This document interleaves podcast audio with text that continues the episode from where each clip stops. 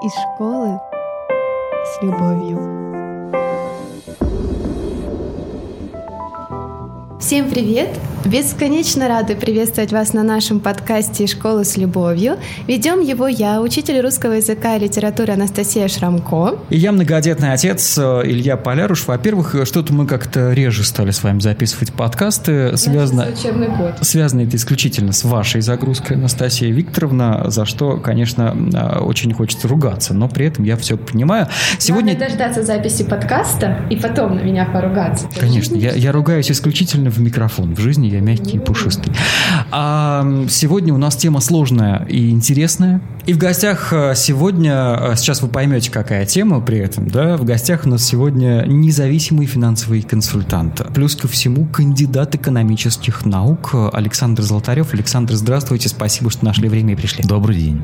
Кроме того, мы будем говорить о финансовой грамотности и для школьников в том числе. И поэтому у нас сегодня в студии ученица шестого класса Милана Островская. Добрый день и ученик 9 класса Георгий Кожевников. Здравствуйте. Ну что, начнем. Александр, ну подскажите, пожалуйста, а с чего начать постижение финансовой грамотности вот э, в малом уже возрасте? И нужно ли это? Или, может быть, уже более поздним, когда ты получаешь первые свои деньги заработанные? Вот с чего начать и как лучше начать? Анастасия задала сразу три вопроса, и они все, можно сказать, главные. А, давайте начнем с того, с чего начать. А, начать нужно в самом, наверное, таком маленьком возрасте, когда ребенок уже может с родителями посещать магазин, вы можете показать, как происходит в магазине все, да, а дома повторить это в игровой форме. И очень часто дети сами играют в магазин дома, они там продают своим куклам. Но очень хорошо, если бы они побы, побывали в позиции и продавца, и покупателя. И объяснить родители должны самые простые вещи, что существуют вот такие денежные знаки, которых какое-то ограниченное существует количество, и как э, их можно потратить на те или иные товары. Потому что, ну, скажем, в возрасте трех лет ребенок это уже понимает, ну, в магазин же вы его не отпустите одного. А, и вот э, хорошо, если родственники подключатся. Дедушки, бабушки, дяди, тети, потому что очень удобно можно дядям, тетям продавать свои какие-то ненужные вещи.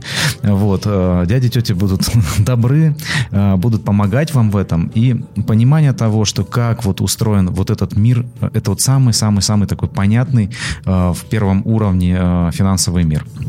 Далее, если уже ребенок, ну, скажем, 5-7 лет, вот, дошкольник, он, в принципе, уже может приходить в магазин, у него должна быть какая-то своя сумма, полученная там в виде подарка, в виде э, какой-то благодарности за что-то. Либо, если ребенок очень прогрессивен, и он смог родственникам э, продать что-то, то есть это уже считается заработанные деньги, он может приходить и э, покупать. И лучше всего смотреть, как ребенок отдает деньги, э, объяснить, что такое сдача, да, объяснить вот все эти моменты, разобрать.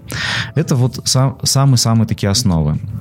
А, и это уже фундамент для того, чтобы дальше ребенок уже, пойдя в школу, а вот вы уже понимаете, что ребенок в первом классе, он будет иногда на завтраке там приобретать себе там тот же пирожок какой-то, да, тоже там кофе, чай, сок какой-то. А, к классу третьему он будет спокойно выходить из школы, посещать ближайший супермаркет. Вот эти все моменты важно не упустить. Ну и, естественно, уже в другом возрасте, скажем так, в подростковом, а, ребенку нужно больше рассказывать, как деньги зарабатываются, как деньги тратятся, что такое налоги, что такое деньги собственные, что такое деньги заемные, кредитные. А, все это должны э, делать родители. Я думаю, что э, учителя в школе. В школе можно поговорить с учителями и организовать некую ярмарку. В свое время у нас такие ярмарки вот в моем детстве были. Это нужно понимать, что это было еще советское время. Но мы приносили свои поделки, э, там сами мы их делали, там или родители помогали. Что-то там из домашней кухни, что-то печеное. Вот дети пытались это все там продать, прорекламировать каким-то образом. Я вам повторю, э, это был, наверное, 87-88 год.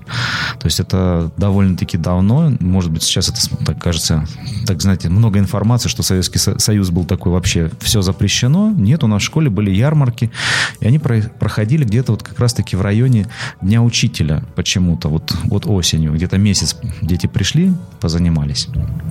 Ну вот это если вкратце. А что, кстати, в Японии, по-моему, есть такая практика, когда у них что-то вроде дня открытых дверей, а школьники приходят в другие школы, а там или кафе, или какие-то магазины, которые а, делают сами же учащиеся. Кстати, вот вы бы поучаствовали? Я бы поучаствовала. Это определенно очень интересно. Ну, в принципе, да. Я ходил как-то на дополнительные в одну школу у нас в Ставрополе. И у нас там раз в четверть проводилось то, что мы можем поехать со всем своим классом на определенное место и купить за деньги, заработанные во время обучения, за выполненные задания. Поэтому это очень интересно как бы. Кстати, вот вы говорили про детство, вспомнила, как мы с подругой выпускали газету своими руками написанную. Ну, там, господи, там А4 складывался шесть раз, но я уже не помню. И продавали своим, значит, родственникам. И все так было серьезно. И там целых пять рублей она стоила, я уже не помню. Ну да, вот такие воспоминания навела. А как часто родителям нужно говорить с детьми о деньгах? Вы знаете, вот э, ну, вопрос так звучит, может быть, э, мне так кажется, что нужно, знаете, как-то вот усадить детей перед собой и начинать повествовать. Это должно быть естественным образом. То есть вы идете с ребенком в магазин, вот э, вы понимаете, что вы не спешите, есть там 15 минут лишнего времени, вы можете пройти и сказать, смотри, вот в магазине, то есть если роди, родитель вообще должен сам до какого-то уровня дойти, объяснить, что такое там акционные товары, да, почему они продаются дешевле. А, ребенок это должен понимать, что есть возможность всегда у него сэкономить. Есть возможность взять товар, который вот сегодня на него есть скидка.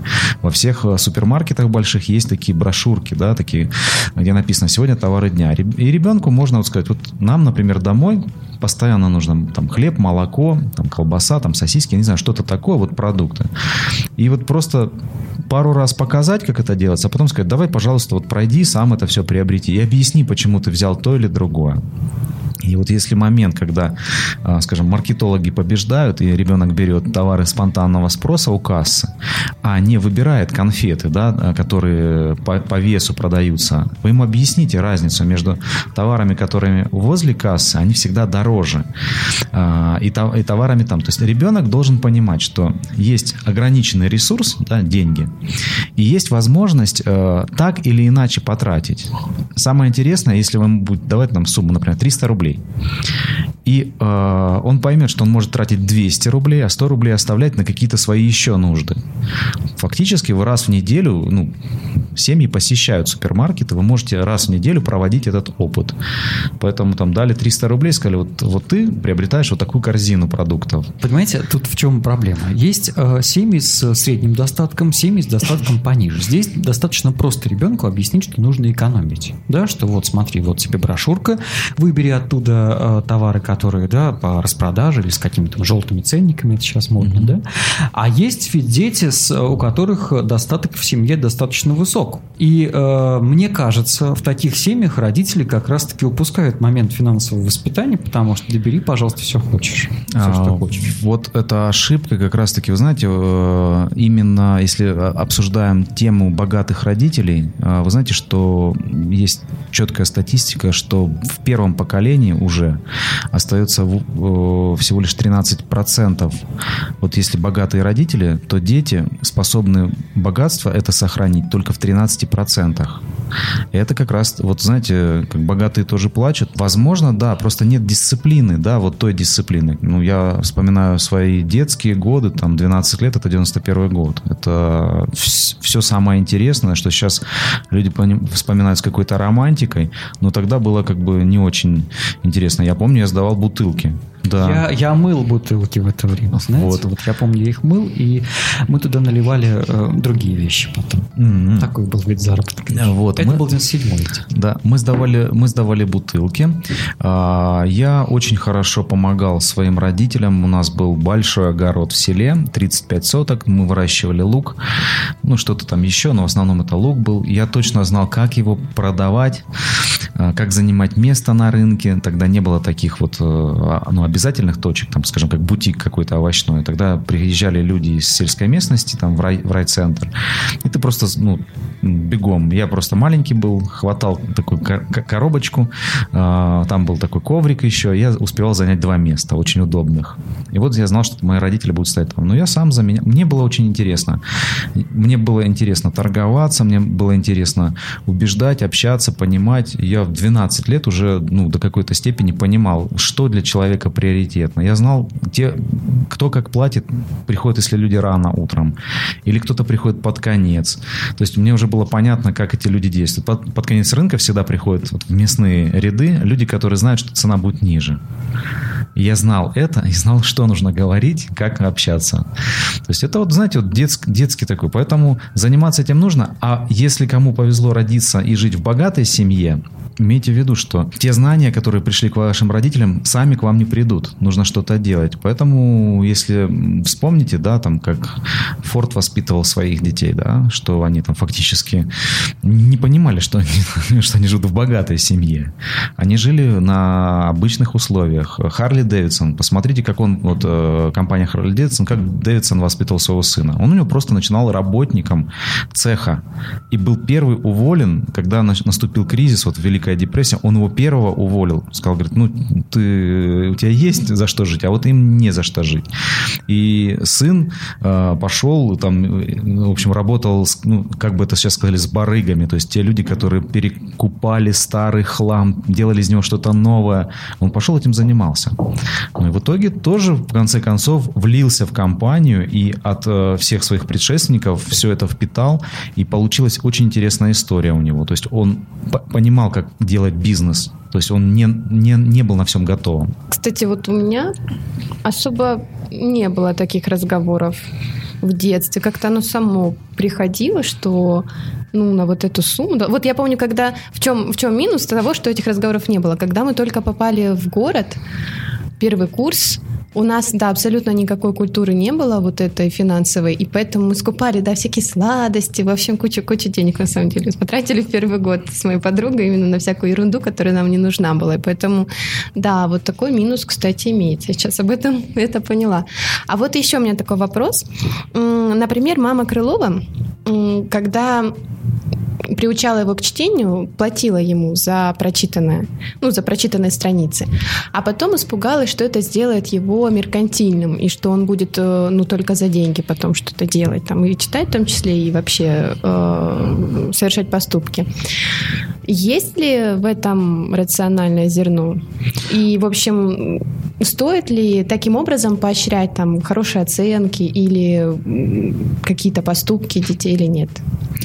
А, здесь, наверное, все-таки э, в каждой семье ну, должно быть свое какое-то понимание. Да. Мое личное понимание, что за вещи, которые, скажем, входят... Ну вот есть семья, есть круг обязанностей у всех членов семьи.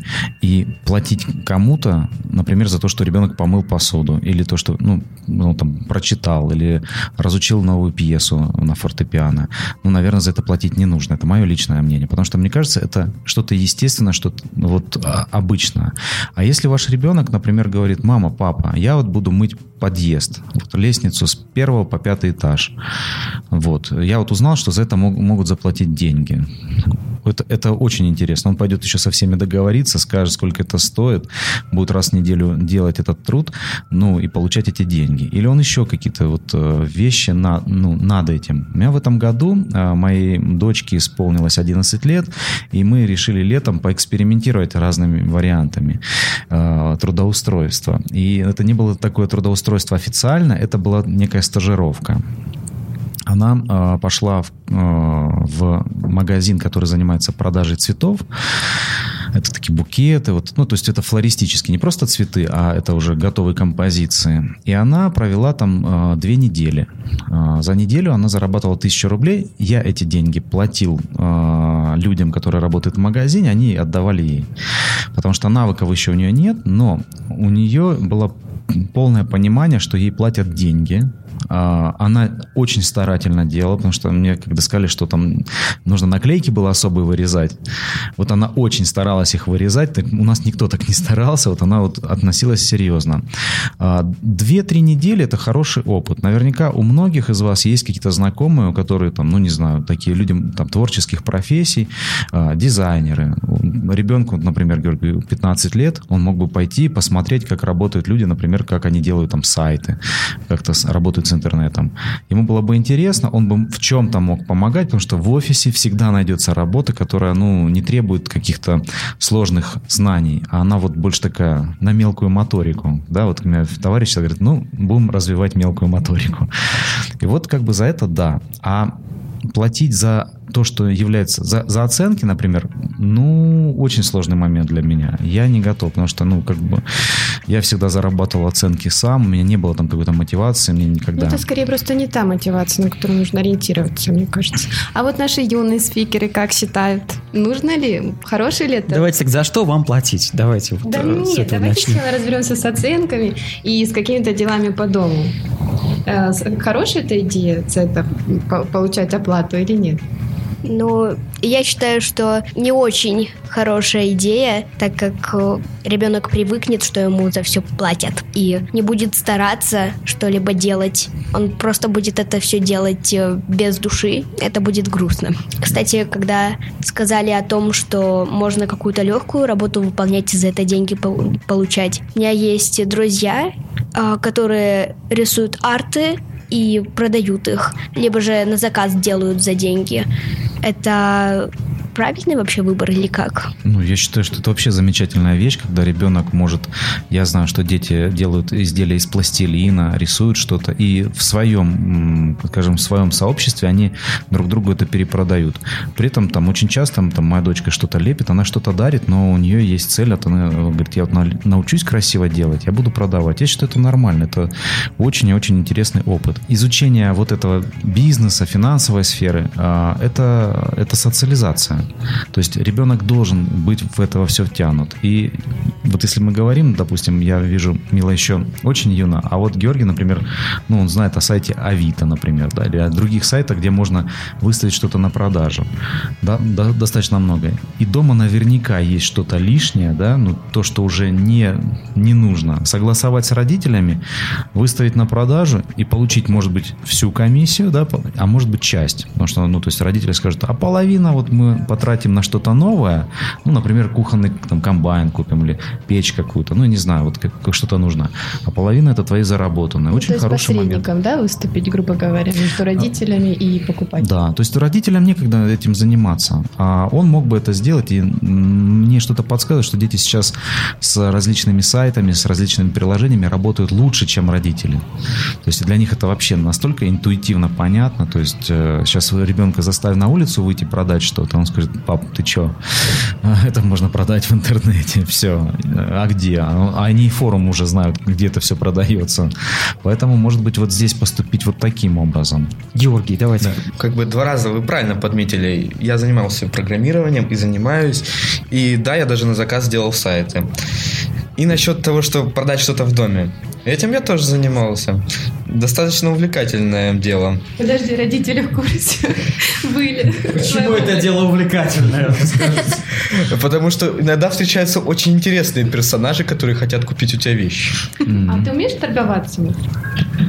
У меня очень большой опыт, опыт в смысле торговаться, поскольку я три года прожил в арабских странах, а у них это очень развитое дело. Отлично. Я могу переторговать почти кого угодно. Я не знаю, я не могу торговаться. Ну, то есть там, ну, как бы сколько просит, столько и дай. Это вот что, надо стеснение какое-то пере... Или не надо перебарывать? Ну, есть и есть.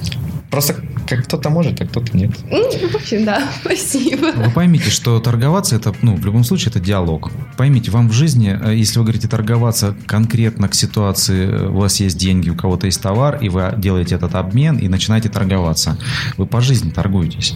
Вы торгуетесь там, а ты, давай, давай я сейчас вот сделаю это, а ты сделай это. Ну, часто же так бывает.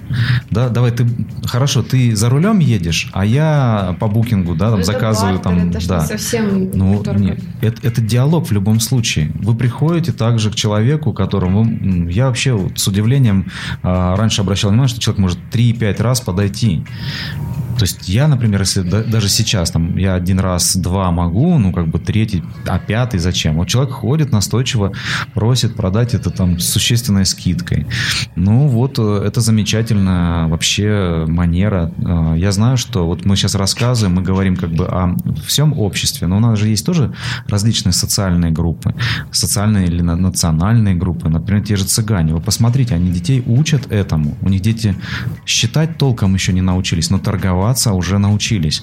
И они просто, там, папа дает ему 50 рублей, говорит, вот подойди туда и за 50 рублей купи то, что стоит 150. И ребенок будет стоять и вот просто у тебя, любыми способами. И это очень интересно, и тоже там, этому нужно как, как бы вот и, и нам поступать. Неплохой. Да, это навык. Вы понимаете, а что такое собеседование при приеме на работу? Угу. Ну, вы понимаете, это же уже как бы финальная точка того, что вас учили в детстве торговаться. Вы приходите, вы называете цену, вы говорите, я это буду делать, а это не буду делать, да. И этот процесс собеседования раньше там проходили, образно говоря, там один раз, сейчас вы можете три собеседования пройти с низшим звеном, а, средним звеном и с владельцем бизнеса, допустим. И вам везде нужно будет доказать, что вот тот объем денег, тот объем выполняемой работы, вот они вот где-то сошлись эти точки, э, линии в точке, да, и вот это то же самое. Поэтому торговаться нужно уметь. Со времен Авраама э, люди торгуются тогда торговались с Богом. Если вы помните историю Содома и Гаморы, когда, помните, торговля была. Давайте оставим 50 э, людей в живых и так далее. Когда напрямую там сошлись на десяточки, по-моему, в итоге, насколько мне помните. Говорят, э, что это легко, ну, начать э, продавать какие-то ненужные вещи. Сначала это кажется сложным. А, я этого, к примеру, еще не делала, и мне интересно узнать, легко ли это делать. Полезно, может быть, да? Лайфхаки какие-нибудь продажи. Да. Без применения на практике, это очень сложно понимать. То есть это, эти вещи, они же такие, вот знаете, э, ну, просто на словах, а вы поймете, о чем речь. Поэтому я бы на вашем месте, ну, не знаю, сейчас все-таки интернет, наверное, через интернет что-то попытаться продать, и у вас будет там телефон, ну, опять согласуйте с родителями этот момент. Дальше. Я думаю, что если мы эту тему продолжим, и, например, там каким-то, скажем, учебным заведением там, дополнительного образования поможем поможем провести, вот нашу идею предложим, поможем провести ярмарку. Де, э, дети, во-первых, дети должны раскрывать свои таланты. И это получение обратной связи, да, любая выставка. Ты что-то делаешь, но знает об этом мама, папа, а ты это выносишь на всеобщее Вообще обозрение. продавать, на самом деле, это тоже талант. То есть уметь э, представить в выгодном свете свой товар, вообще mm-hmm. не постесняться это сделать, это на самом деле талант такой же, как и рисовать, мне кажется. Ну, я же говорю, это в любом случае это ну, такой момент э, социализации и вот возникновения этих диалогов. И знаете как, э, за очень короткое время вот, э, вы получаете очень большой объем информации, полезной для жизни. Вы понимаете, когда к вам подходит агрессивный человек, да, вы понимаете, когда к вам подходит, ну, скажем так, глупый человек. Вы понимаете, как э, со временем, как вести себя, как э, дистанцироваться от грубости. Потому что подходит человек, ну, вот у него почему-то он считает считают, что это дорого и это ерунда. Я помню, я учился в художественной школе, и мы тоже на один из праздников выносили э, свои рисунки, свои поделки из глины на продажу. И была ситуация такая, что мне говорит э, там человек, это как там размазня или мазня, ну что-то такое. Было очень обидно, но при этом там через 30 шагов я продал этот рисунок там за какие-то, может быть, копейки, но я его смог продать только тому, кто оценил.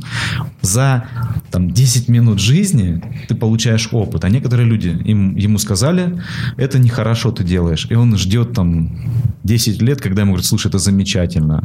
Поэтому чем э, вы активнее вовлекаетесь в диалог с э, социумом, э, тем быстрее получаете вот те правильные посылы.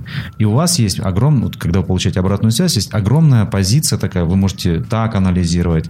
Но лучше всего это делать под присмотром взрослых и э, таких опытных людей. Вот что касается школы, с этого года нам ввели дисциплину финансовая грамотность. Сейчас в основном девятые классы по ней идут. Э, Мила, у вас в шестом классе ввели? У нас нет. Ну вот девятым классом сейчас ввели. И ну, если по разделам посмотреть, это управление денежными средствами, учебники прям целые, способы повышения семейного благосостояния, риски в мире денег, семья финансовой организации, как сотрудничать без проблем, там темы, что такое бизнес, там как создать свое дело. То есть идея хорошая. Но здесь зависит, наверное, все-таки от э, директора школы, от руководящего состава. Они могут привлечь к этой теме интересных людей. Я сам в свое время заканчивал юридический лицей, это последние два класса, это 10-11 класс, был юридический лицей, но у нас э, был блок экономических предметов, и у нас их вели либо люди, работающие бухгалтерами, и ну, такая любовь к экономике, к финансам, она появилась у меня там. То есть я выпускник юридического лицея, но не пошел в юридическую профессию, потому что мне понравилась экономика. И, наверное, будет правильно приглашать туда вот различных экспертов. И думаю, что в каждом населенном пункте найдутся люди, которые хотя бы там раз в неделю могут прийти там в течение часа ребятам рассказать бесплатно. Очень часто можно опереться на родителей детей, э, которые учатся у вас в школе, они могли бы рассказать, потому что, ну, наверняка есть люди, работающие в банке, люди, работающие там экономистом, э, либо бухгалтером, либо в налоговой инспекции. И можно э, собрать э, некое такое сообщество, когда они могли бы рассказать о том, что, что такое банк, что такое налоговая, что такое, ну, даже фонд социального страхования, пенсионный фонд есть фактически там в, в каждой точке. Можно вот, если по такому пути пойти, то это было бы интересно. Повесить все на плечи э, учителей, наверное, это не самый правильный вариант. Они должны выступать, наверное, в э, качестве неких модераторов, людей, образующих такой мостик между профессионалами и детьми.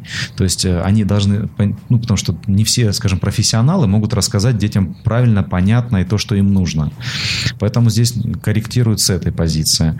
А, ну, тут вопрос, могут ли выступать все модераторами, потому что даже э, в учебниках по риторике есть расписано, кто такой ведущий, кто такой вот все э, выступающие, а кто такой модератор, нет. Поэтому это тоже новая такая профессия для нас, когда человек, знаете, модератор, он же еще как понтифик. Понтифик это строитель мостов вообще в переводе. Это самая высокая должность была в Древнем Риме. И, наверное, сейчас модератор это может быть одной из самой такой высокой с точки зрения а, социальной значимости а, должностей. Вот, вот ну, здесь справиться, но думаю, что педагоги в большинстве своем, наверное, эту задачу им проще сделать, чем задачу самостоятельно им дать объем знаний. У меня вопрос, э, который возвращает немножко к семье и к финансовой грамотности. А, хорошо, если в семье э, папа и мама или там или отец или а, сами что-то понимают, да, и как-то приучают детей к этому всему. Ну вот посмотрите, я все-таки вернусь к семьям не богатым. Они же не богатые еще и потому, что сами родители это не сильно финансово грамотные. И вот здесь мы попадаем с вами в ловушку в некоторую, да, э, и обрекаем практически весь род, условно говоря, на э, некое бездеж... Э, безденежье и безграмотность в этом, в этом отношении, да. А что делать-то? Что родители? Нас слушает большое количество именно родителей. Что делать родителям? Как с, с, с, самим собраться, да, для того, чтобы что-то привить детям? Потому что, ну, ребенок, да, мы говорили об этом много раз, у нас здесь в подкасте о том, что чтобы ребенок начал читать, нужно начинать читать самому. Ребенок, видя этот пример, э, тоже берет книгу, потому что, ну, иначе не получается. Что нужно сделать э, родителям в первую очередь? У меня здесь э, такие две темы. Я, я не знаю, это ответ или все-таки предмет для обсуждения. Э, мы опять вернемся к статистике, которая говорит, что во втором поколении 87% богатеньких детей перестают быть богатенькими, да, остается 13. То есть вопрос, откуда же берутся богатые? И самое интересное, что богатые люди берутся очень часто даже не из среднего класса, а именно из очень бедных слоев. Потому что вот есть русская поговорка, она может быть грубо, но правильно говорит, голь на выдумке хитра. Очень часто, если вы, вы вспомните там ребят таких, как Эдисон, да, Тесла, там, они, ну, абсолютно все были не из богатых семей, то есть, э, но придумали очень интересную. Ломоносов вообще загадка русской истории. Человек, который просто, что не наука, он там оставил свой след. Что делать этим семьям? А, если у них такой вопрос появляется, это уже хорошо. Наверное, здесь вот, вот то, о чем мы говорили, школы должны помочь. Школы или, опять же, э, ну, скажем, ребенка, вот раньше там детей отдавали, что называется, в подмастерье. Ребенка можно где-то пристроить на какие-то такие э, короткие сроки. Хорошо, что у нас есть интернет, и даже в отдаленных местностях у нас э, есть возможность получить, да, и у ребенка практически у каждого есть более или менее такой работоспособный смартфон с, с доступом к интернету. Поэтому, наверное, все-таки те семьи, у которых нет возможности на личном опыте рассказать сказать, как делать правильно. Наверное, если ребенок э, получит какой-то э, объем информации, где это посмотреть в сети, какие лекции послушать, и хорошо, что есть много лекций, да, вы можете посмотреть там, э, есть частные какие-то лекции, есть группы лекций, и посмотреть и понять вообще, в чем ситуация. Это лекции по предпринимательству, это лекции по конкретно финансовым инструментам. И многие компании, занимающиеся продажей каких-либо услуг, они это делают бесплатно. Но вы можете узнать, что такое ценные бумаги, вы можете узнать, что такое паевые инвестиционные фонды, что такое там, вклады, да, и так далее, и так далее. Есть достаточно большой и в удобной форме, удобный для детей. Читать, наверное, сейчас никто не будет. Взрослые уже перестали читать. А дети могут смотреть. И э, вот то блогерство, которое сейчас, знаете, пошло по развлекательному пути, появилось, да, там много передач, передач таких развлекательных. Но вы посмотрите, ведь появился научпоп. И э, одним блоком в научпопе, наверное, станет все-таки то, что касается финансов. Ну, я как филолог все-таки не могу спросить, а если книги, тем не менее? И все-таки есть дети, которые сейчас с упоением читают книги, выбор у них все равно как-то больше к ним будет склоняться, чем к лекциям. Какие, какая полезная литература тогда на тему финансов? Есть? Полезной литературы очень, очень много. Может быть, какие-то есть э, сам, какие-то прям... Смотрите, если мы вот будем говорить э, о двух таких вещах, э, которые, ну, скажем, станут таким первым проводником. Ну, наверное, это Киосаки. Э, ну, на самом деле, э, то есть, может быть, такой заезженный, уже все, все о нем говорят. У него помимо книги есть игра «Денежный поток». Вы можете, то есть, любая школа может приобрести эту коробку, да, и поиграть в «Денежный поток». И, наверное, еще есть очень интересный американский писатель Гевин Кеннеди. Он написал книгу «Договориться можно обо всем».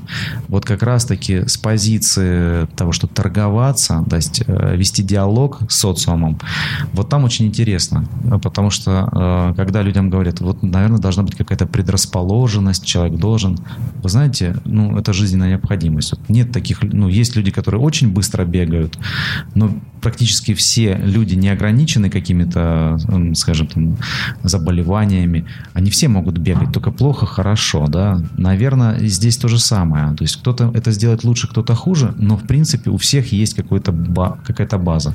Можно поработать над этим. И э, вот говорю, две книги я бы посоветовал вот, сегодня.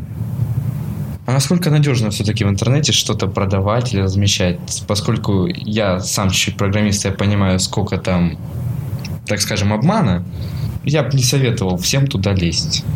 Ну, как э, обезопасить себя вот в этом плане вопрос? Да, как быть уверен, что тебя, что тебя не обманут.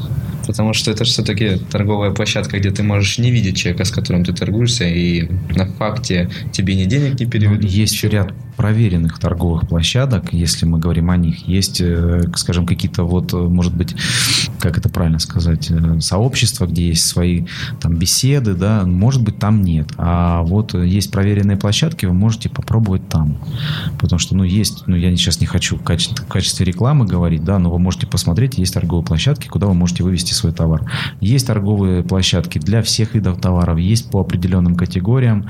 Есть, например, люди, занимающиеся ремеслом, а, замечательные сайты, вы можете посмотреть, посмотреть, как другие организовали страничку, да, как они выложили, какие отзывы. Ну, всегда опять прибегнуть к вопросу, почитать чужие отзывы, как э, обманули, не обманули. Потому что в этом году я сам попал в очень интересную историю. Мне приходит смс я разместил объявление о сдаче квартиры. Э, мне приходит э, смс что вот есть такой у этой компании есть платежная система, и я понимаю, что ее нет.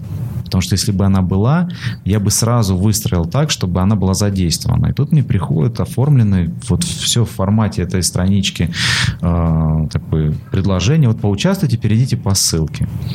Почитал отзывы, нет такой площадки, э, ссылку эту не активизировал, вообще не пошел по ней дальше. Ну, в интернете тут, тут момент такой, что в любом случае вам что-то всегда нужно будет проверять. Вы даже придете на обычный рынок, на обычный магазин, там, допустим, вот решили вы открыть свой магазин. А, ну, это, наверное, даже сложнее, чем сейчас работать в интернете, потому что вас, вы сможете заключить договор об аренде, такой, который вас потом не обидит. Вы сможете договориться, то есть по мере ответственности, а, вот вы берете в аренду торговую точку, а, там пожарная охрана, кто этим занимается, какие документы, кассы и так далее, и так далее. Поэтому все-таки проще, наверное, начинать с интернета, может быть, там социальных сетей, ну или специализированные площадки. Можем ли мы сейчас наших детей как-то на уровень финансовой грамотности проверить? Ну, может быть, вопросами какими-то, и посмотрим, насколько они в этом, ну, там, даже элементарно умение копить деньги, может быть, правильно ли они их копят, правильно, куда ты, мило, возвращайся. Это же не манту. А, ну, Правильно распределяют. А, про, проверить, э, ну, проверить можно, конечно. Вот у нас внизу есть магазин. Мы можем взять по 300 рублей ребятам дать и посмотреть, что они купят. Вот мы просто ставим задачу. Купите то, что в первую очередь нужно. Вот нужное в нашем понимании и в понимании детей это абсолютно разные вещи. Вот они вам оправдают вот этот мармелад какой-нибудь, шоколад, что он Даже вообще я имеет... оправдаю, да, что он собой куплен. Имеет он перво первостепенное значение. Они так вот будут это вам доказывать. Э, вот так можно проверить. Сейчас вот просто если в рамках беседы, э, ну, мне хотелось бы просто... Вот есть такой вопрос, да, который я задаю даже взрослым. Вот 5000 рублей – это много или мало? Это достаточно, чтобы прожить две недели. Но смотря в какой области. Вот, мне твой ответ ну, уже больше нравится. Тут все зависит от ситуации. Э, например, скажем, 5000 это много, чтобы просто сходить в какой-нибудь продуктовый магазин и купить какие-то продукты. А мало, допустим, чтобы прожить месяц. Это очень мало. Вот мне нравится, Мила, твой ответ. Знаешь почему? Потому что ты мыслишь как э, такой уже серьезный экономист, тебе просто не хватает практики. Люди, которые считают э, в абсолютных показателях, очень часто ошибаются. А когда они считают в относительных, там, да, в сопоставимых, вот то, о чем ты говоришь, смотря от чего. 5 тысяч рублей, если вы вложили, например, миллион рублей в какое-то дело, а заработали 5 тысяч рублей, то это смешной результат. То есть фактически вы ничего не заработали. Вот. Если вы купили какой-то предмет за тысячу рублей, а смогли потом перепродать за пять тысяч рублей, то это хорошо, то это уже. Поэтому э, большая ошибка. И сейчас у бизнеса я очень часто спорю с людьми, когда мне говорят, ну ты посмотри, там же выручка там, миллиард. Я говорю, ну подождите, но есть же понятие прибыли, потому что выручка это э, мы не вычли оттуда еще себестоимость. И люди очень даже ну, работающие по 10 лет, занимающиеся бизнесом, бизнесом 15-20, они не понимают простых вещей, что все нужно э, считать в сопоставлении. Экономика, она темой отличается, что вы применяете, да, 5, рублей, 5 тысяч рублей в день – это хорошо, 5 тысяч рублей в месяц – это мало, 5 тысяч рублей как прибыль от миллиона – это мало, а 5 тысяч рублей прибыли от э, вложенной тысячи – это очень хорошо. Поэтому вот э, удивительно, но Мила очень близка к правильному ответу. Ну, просто не хватило, может быть, какого-то опыта, и, может быть, есть какое-то стеснение рассказать, что она думает по этому поводу. Идея накопления а, должна реализовываться в жизни человека. То есть нужно копить или нужно уметь инвестировать или зарабатывать. что, А, в общем, здесь? Накопление происходит после того, а, когда у вас а, образуется некий, как говорится, денежный поток, cash flow. А, откуда можно Да. откладывать? Да, это первое. То есть вы должны понимать, что накопление. Дальше. Даже если у вас есть денежный поток, вы должны понимать. И здесь вот опять мнение Милы будет очень уместно. Вот вы получили объем денег. Вы должны видеть структуру своих а, ближайших а, затрат. Что вы потратите, ну, может быть, вы заработали деньги и хотите себе сделать просто приятное. Ну, ту же конфету купить. Вы должны понимать, что вот э, часть денег уже ушла. А часть э, денег человек, ну, если он взрослый, он, например, заплатит за квартиру. А, Например, ребенок э, может понимать, что есть у него деньги, он их тратит, например, на то, чтобы добраться до школы и вернуться, да. А вот можно секундочку? Да. Так, вы умеете копить? Мила, ты копишь деньги? Ну, бывает иногда. А каким образом, если не секрет? А А сейчас мы иногда... просто узнаем, правильный это образ или нет. Ну, иногда родители дают э, чуть больше денег э, мне на проезд. Я иногда еду себе не покупаю э, в силу того, что я не хочу есть. И у меня остается немного денег, э, они накапливаются, мелочь в кошельке. Это значит, что можно купить себе потом как- э, много каких-нибудь вкусняшек. А вот долгосрочное накопление какое-нибудь? Я, например, никогда не умела прям копить очень долго. Долгосрочное. Ну, Получалось когда мне деньги дарят на день рождения или на какой-то еще там праздник, то я их просто оставляю, я их не трогаю, в принципе. Они мне обычно не нужны. Э, Таким образом происходит накопление, но это только до того момента, пока у меня не заберут эти деньги родители на какую-то важную вещь. Ну, важная вещь тебе хотя бы. Зависит от ситуации, вот. Георгий. А вот я в 11 лет загорелся идеей иметь 18 лет себе машину. И вот я уже как бы 4 года откладываю себе денег на машину. При этом какую-то часть я вкладываю под проценты в банк, а какие-то просто лишние доходы, когда там сделаю работу, откладываю. Ну, Кстати, родители могут открыть ребенку вклад в любом банке, но ребенок их воспользуется именно после достижения 18-летнего возраста. Это, То есть кстати, он очень- может туда вносить, но не Ну, может снять? Да, по- фактически. Ну и он не может вносить. Это будет счет открыт на его имя, но вносить будут родители. А, Любой мгм. человек, э, достигший 18-летнего возраста, бабушки, дедушки. И, в принципе, даже Мила может сейчас открыть, ну, то есть на ее имя откроют счет, и все родственники будут понимать, что те деньги, которые они дарят ей на, на день рождения, а, можно отправлять сразу переводом туда. Если они... сразу отправляют. А на день рождения платежки Миле. Да. Ну, я склонен к тому, чтобы все-таки родители чаще дарили детям подарки, потому что подарок это некое внимание, некое, некое понимание того, что, ребен, что для ребенка ценно, интересно. Потому что просто дарить деньги э, немножко не, не совсем то. Ну, кроме если, может быть, Согласна. у ребенка цель накопить. У ребенка, да, у ребенка, во-первых, Тогда, тогда можно выбор все-таки в пользу денег? Или все равно лучше подарить подарок, а деньги, ну, какими-то чуть больше на Вы знаете, поездку, э, на питание? здесь нужно два момента совместить. Можно подарить что-то, ну, скажем, не такое дорогое, стоящее, но объяснить ребенку, что он ему дорог, и что он, вы понимаете, например, увлекается ребенок комиксами, подарите ему там пачку комиксов каких-то. А, то есть вы подчеркнете, что то, что он делает, вам тоже ценно, что вы это понимаете. А если вы и при этом вы готовы там им подарить 5000 рублей, ну, подарите. Во-первых, у ребенка там может быть копилка, обычная, стандартная, в виде там поросенка. А может быть вот такая э, история, как э, с, с открытым счетом на, на имя ребенка. Поэтому ну, вы можете объяснить и сказать, смотри, вот так бывает, что в данный момент, ну, может не быть никакой цели, да, вот такой интересной. Вот как Георгий сказал, что о том, что есть возможность там купить, ну, желание купить автомобиль. Но если нет такой цели, ну, можно просто откладывать, и она сформируется, цель, чуть позже. А может, сегодня хотите купить установку, чтобы барабанить там с утра до ночи, а завтра вы передумаете станете гитаристом. А может быть, вы купите себе, не знаю, какой-то очень производительный компьютер и будете делать видео. У меня вот нет цели какой-то определенной, но я коплю деньги, чтобы, ну, если потом появится какая-то определенная цель какая-то вещь, которую я хочу купить сама, и у меня, возможно, будет хватать денег, потому что я откладывала их, а не тратила на что-то бесполезное, то я смогу достичь.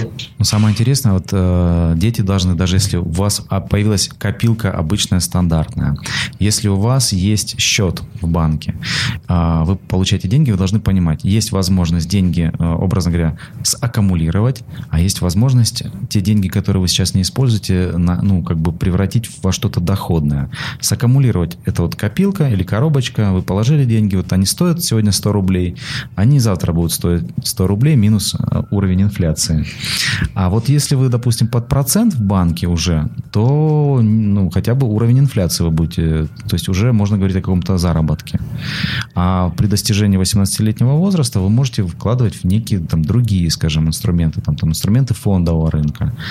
И есть люди, которые делятся, ну вот разновидностей как бы много, может быть, но две таких. Это спекулянты, это не, неплохое слово. Спекуляция – это зарабатывание большого объема денег в короткий срок путем совершения большого количества торговых операций, ну вот скажем так. А есть инвесторы. Это люди, которые вот он понимает, что сегодня он вложил эти деньги, а им 5 лет ему они будут не нужны, а через 5 лет он посмотрит, снимет он эту сумму и потратит, или добавит еще какую-то сумму и на протяжении какого-то времени будет добавлять. То есть, чтобы вы понимали, есть несколько позиций. У спекулянтов есть тоже еще интересно, если их называют скальперы. Это люди, которые пытаются заработать внутри одного дня, например, на фондовом рынке. Вот они срезают вот этот какую-то маржу, маржу которая, ну, прибыль, которая образуется там от разницы цен между той, которую они купили, по которой продают. И внутри дня пытаются зарабатывать. Их называют скальперы. То есть вот их много на самом деле разновидностей. И всеми процессами, которые есть там на фондовом рынке, э, руководствуют, ну, как бы руководят две такие вещи. Это, скажем, желание что-то приобрести и э, страх что-то потерять. И у всех людей очень разные пересечения этих двух таких графиков. Кто-то очень желающий, скажем, даже, может быть, жадный, он готов там э, терпеть, ждать там еще как-то. А кто-то, скажем, с высокой степенью такой э, волнения, он не готов. То есть он потерял рубль на инвестициях. Нет, нет, я не согласен. И у всех э, очень разное. Поэтому детей, вот если тестировать, я бы договорился, тут возможность есть со всеми компаниями, которые, которые работают на фондовом рынке, у них есть возможность открытия тестового счета. То есть это виртуальные деньги, то есть они нигде, то есть э, не ну, потом вы их получить не можете, но ребенок может прийти. Ребенок может открыть счет, там достаточно 30, по-моему, тысяч рублей, ну, в большинстве компаний так. Вы открываете эти тестовые счета и на протяжении, например, полугода или с 1 сентября до конца мая месяца, пока у вас идет образование. Вы можете на тех же компьютерах в школе, на которых вы, ну, не знаю, делаете какие-то занятия, там, уроки по физике, по химии, вы можете там просто вот эти тестовые счета. Думаю, что ребятам даже с пятого класса более или менее может быть понятно. И возникает очень интересная ситуация. Я, к сожалению, пока это видел только на взрослых людях, люди становятся очень социально активными. Они начинают слушать новости, они начинают анализировать эти новости. Ну, что случилось? Атаковали дроны в Сирии какие-то объекты с нефтью. Подорожала нефть или упала? Как это отразилось на рынке мировом, как на российском рынке? Какие акции каких компаний выросли в цене? Почему произошло? И они начинают э, то есть концентрироваться и понимать, что эта информация значит. Но это мы говорим с вами, это называ, этот раздел называется скажем, такой фундаментальный анализ. А есть еще технический анализ. И есть, оказывается, в природе нек- некие зависимости, которые, в принципе, легко посчитать. Ну, например, там числа Фибоначчи, волны Эллиота и различные другие индикаторы. И ребенок начинает изучать математику с большим интересом, начинает изучать, э, ну, скажем, предмет, как он правильно, обществознание, потому что вот с зачем. большим, да, он понимает зачем. Поэтому, да, поэтому и здесь, э, понимаете, здесь не нужно смотреть, есть ли у ребенка деньги у, у него или у его семьи, чтобы открыть счет. Можно открывать тестовые счета. И если вот такой практике попробовать, то мы можем получить очень интересный результат. И э, если сопровождали бы этот процесс психологи и понимали, что для кого-то страшно, вот для многих людей просто страшно. Как люди есть, которые не начали никогда водить автомобиль. Вот просто потому, что было страшно первый раз, и человек не смог перебороть. Как люди, которые не смогли найти себе партнера по жизни, потому что было очень страшно или очень обидно кого-то терять.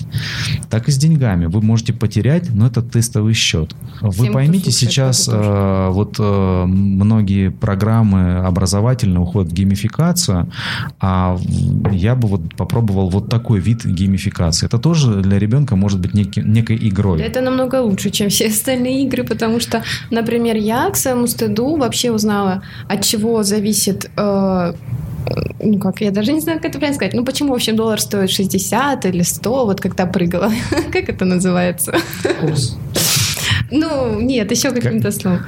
Ну, в Во- общем. Когда идет э, изменение очень часто, это называется высокая волатильность. А Вот, в общем, я узнала из-за чего только лет в 20. Мгм. Ну, грубо говоря, у меня вот эти познания. То, что можно положить деньги под проценты, ну, просто у меня надобности не было. Но я, может быть, если бы знала, тоже знала об этом не в 20, а чуть раньше, это как-то использовала, и это бы мне пошло на пользу. Поэтому я думаю, конечно, вот эта э, геймификация счетов, когда ты можешь куда-то инвестировать, э, что-то э, распределить, бюджет, что-то положить под процент, ну, то есть это очень круто, и ты как бы попробуешь как это работает или нет, а вдруг э, выстрелит, да, вдруг получится, будет понимание, будет ясная картинка, и мы получим просто как минимум обеспеченного хотя бы с уверенностью на следующий скажем, день человека. э, человека готового к различным изменениям, потому что э, ведь там э, очень короткий период адаптации должен происходить. То есть человек только зашел на рынок, вот сегодня он купил бумаги, через секунду после того, как он купил, цена на них изменилась. Человек должен понимать, что в жизни всегда у нас есть же э, очень такой распространенный миф о стабильности. Все ждут какой-то стабильности, которой никогда не было. И э, стабильность это равноценно смерти, да. То есть вот после смерти оно как бы все вроде как стабильно становится. Вот ничего же не меняется, ничего не, не влияет ни на что. Вот э, фондовый рынок, я, я почему о нем говорю? Вот представьте российский фондовый рынок, а представьте, что есть огромное количество других площадок. Есть восточные биржи, есть э, западные биржи, европейские, есть отраслевые биржи. И ребенок, да, я бы тоже обществознание там изучал через это. Потому что узнать, допустим, кто, э, какие компании э, существуют в России, вы сразу понимаете, чем Россия богата, да? Не говорить там в рекламе, что что-то является там национальным достоянием. Вы сразу увидите, вот он э, объем, на, на каждом рынке есть объем этих бумаг, он ну, вы начнете читать отчеты какие-то, вы начнете смотреть новости. И я говорю, дети после 12 лет, ну, вполне себе способны вообще понимать эту информацию.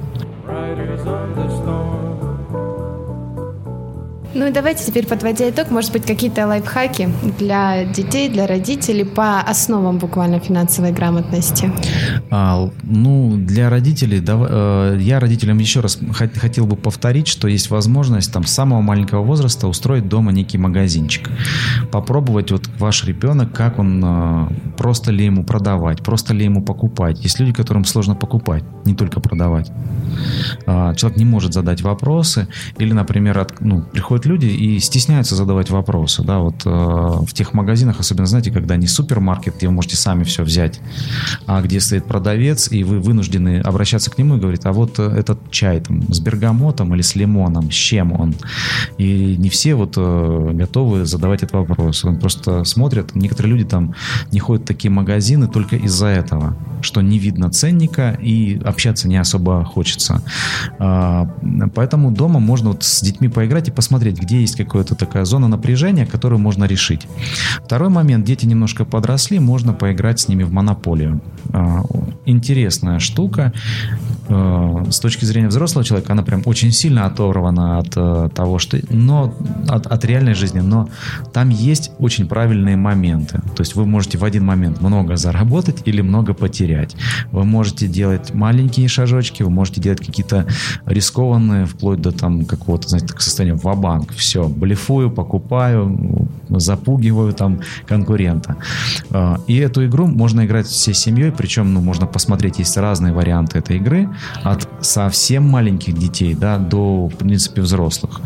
А, я говорил о других играх и книгах ну, как минимум две назвал книги. Э, можно посмотреть еще варианты. Появляются а, и русские писатели у нас, которые пишут какие-то интересные вещи. И, в принципе, наверное, просто нужно каждому посмотреть, что, что для него, ну, вот, понятно. И если бы вот то, о чем мы говорили со школами, то здесь не стоит ждать, что там догадаются, как делать правильно, а, наверное, задача, ну, таких же специалистов, может, как я, обратиться к школам сказать, ребят, мы готовы, мы готовы там, ну, образно такой родительский комитет по финансовой грамотности, мы готовы посвящать какое-то время этому, а, делать какие-то материалы, делать какие-то выступления и объяснить детям какие-то интересные нюансы. И только в, в таком диалоге появится что-то интересное, такой, скажем, ток, да, ждать, что там все само по себе образуется, наверное, не стоит.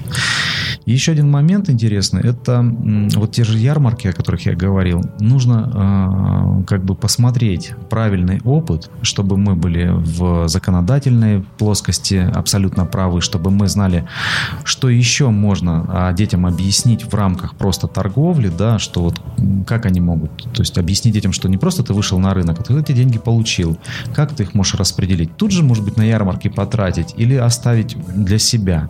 Или если ты готов оставить для себя, чтобы они лежали мертвым грузом, или ты готов там за заработанные деньги купить бэушный принтер, 3D э, принтер и напечатать в следующей ярмарке какие-то интересные игрушки, или ты готов, ты готов сделать сам, или готов позвать друзей, потому что э, здесь еще момент, э, работаешь ты один, или ты готов работать в команде, потому что в команде можно больше задач перераспределить, и каждый сделает их по-своему.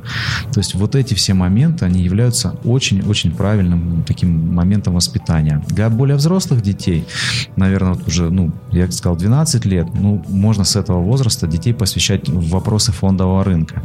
Открывать тестовые счета и смотреть. И если ребенку непонятно что-то, вот здесь момент. Э, те же специалисты различных фондовых компаний, они могли бы и онлайн, и вживую прийти и ответить на эти вопросы. И что-то подсказать. Непонятно непонятно ребенку, да, почему там, допустим, там нефтегазовый комплекс э, там развивается, а банковский почему-то остановился. Почему там паевые инвестиционные фонды, связанные с недвижимостью, растут, а сельское хозяйство там растет или не так растет.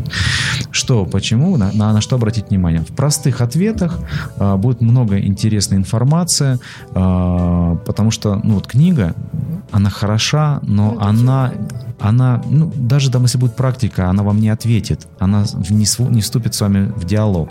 Поэтому нужны такие специалисты. Я думаю, что ну, нашлись бы хорошие, интересные э, специалисты, которые могли бы стать такими вот финансовыми волонтерами. Благодарим наших слушателей за внимание. Мы очень рады, что вы с нами. Илья Владимирович сейчас в очередной раз напомнит, где нас можно слушать. Я сегодня вообще максимально молчалив в подкасте, потому что интересно слушать очень, э, честно да. говоря. Слушать нас можно на всех платформах. Это и iTunes, и Google Play, и ВКонтакте э, подкасты, и э, App, ой, Яндекс Музыка.